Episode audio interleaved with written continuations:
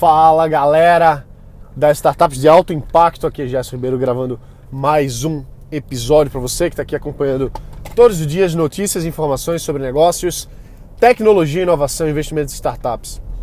Aconteceu um fato muito engraçado esses dias que me fez refletir muito de uma coisa que, que, que já há alguns anos eu, eu sou adepto, vamos dizer assim, né? Eu sou adepto a não ser adepto de comentários.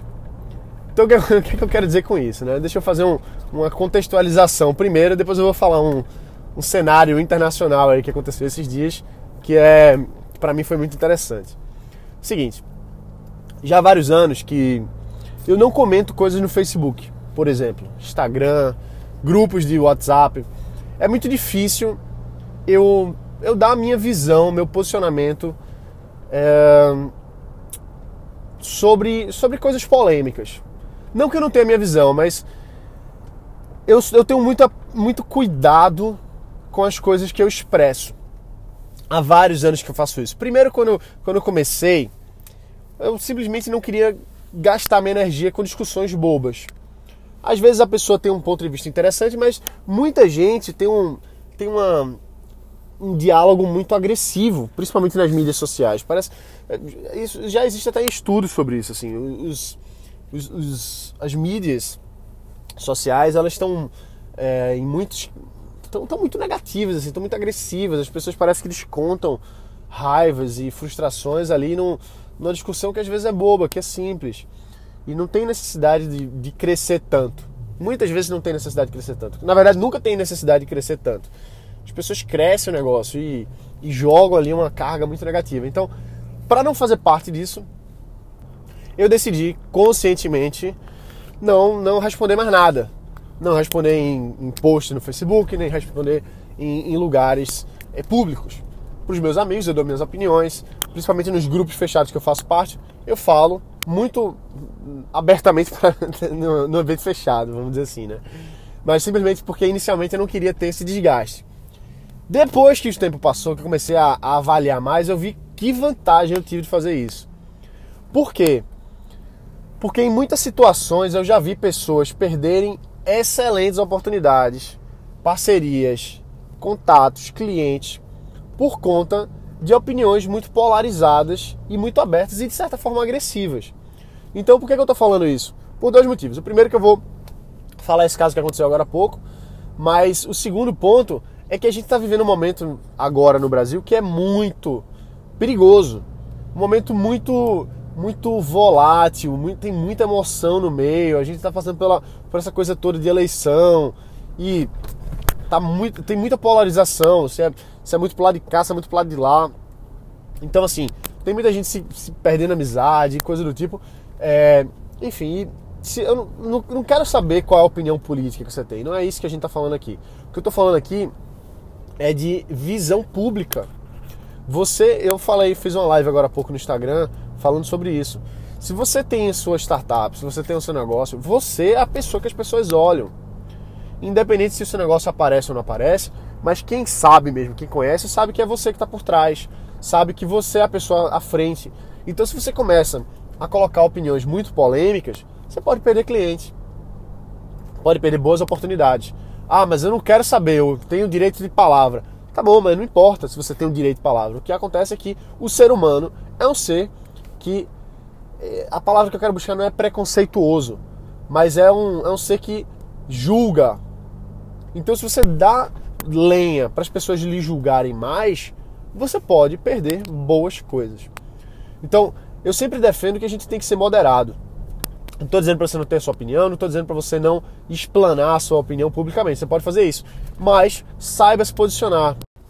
Saiba o que, é que você deve dizer, né? E com moderação acima de tudo. Por que, que eu estou falando disso, né? Por que, que é tão. O que, que aconteceu esses dias aí é...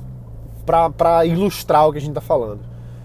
O que acontece é o seguinte: você deve conhecer o famosíssimo Elon Musk, grande empresário, bilionário é um dos fundadores do PayPal. O, ele é o CEO da SpaceX, CEO do Tesla Motors, faz carros elétricos e montou várias, várias, várias outras empresas. Enfim, é um cara que está super na mídia. Infelizmente, o Elon Musk ele perdeu nos últimos meses é, muito da sua. Não, não da reputação, mas enfim, ele foi muito polêmico nos últimos meses. Principalmente quando teve o caso agora daqueles meninos que ficaram presos lá naquela, naquela caverna na Tailândia. Ele começou a ter uma briga de, no Twitter com um dos caras que, que salvou os meninos, né? um, dos, um, dos, um dos mergulhadores que fez o resgate. Isso causou uma repercussão muito ruim para ele. Na sequência, o Elon Musk ele fez. Uh, ele deu, deu a entender, né? Deu a entender, não. Ele falou que estava prestes a fazer com que a Tesla voltar, fosse uma empresa de capital privado e que ia fazer uma compra das ações, enfim, para deixar de ser uma empresa publicamente listada para virar uma empresa privada e com isso ia fazer compras de quem quisesse, dos acionistas, comprar no, no, no valor bem mais alto. Isso causou muito problema, muita polêmica, altas e baixas do, do, do valor de mercado da Tesla. É, inclusive, é, está acontecendo uma investigação em cima do Elon Musk a respeito disso, ou pelo menos ia acontecer uma investigação por conta disso.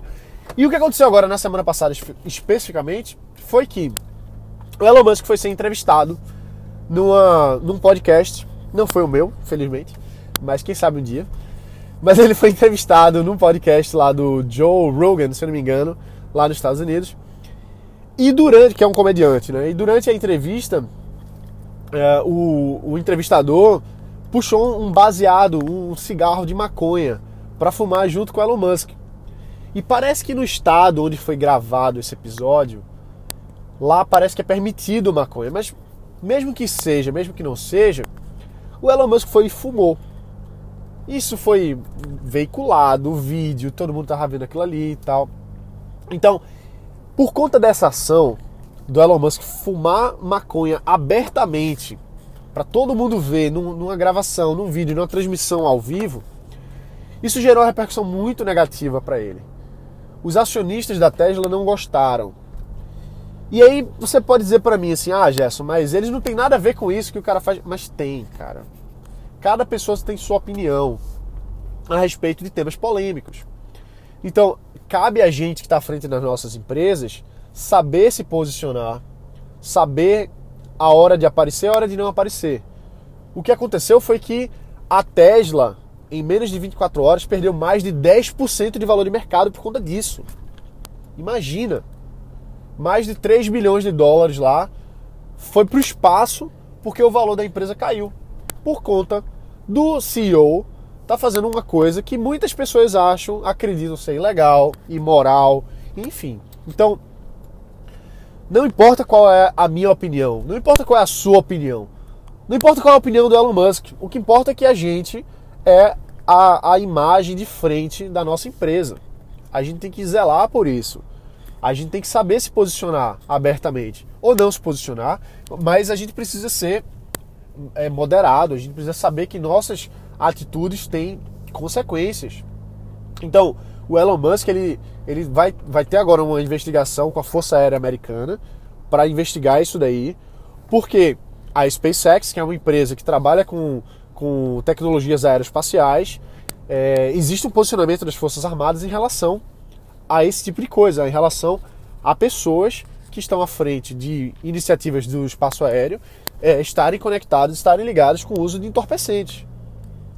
Então, não importa se o Elon Musk faz uma coisa no estado que é que é permitido, mas é uma coisa que tem consequências. Existe uma repercussão. A gente não pode, de forma alguma, é, fazer isso com, com irresponsabilidade. E o Elon Musk está sendo muito irresponsável. O caso é esse, ele está sendo muito, muito irresponsável em relação às suas ações públicas, tanto no Twitter quanto em outros casos. Uh, isso pode pode significar algum desequilíbrio emocional, alguma coisa, algum problema maior. Vamos torcer que não seja, mas aparentemente é o caso. Mas veja que as ações da pessoa elas repercutem para a empresa.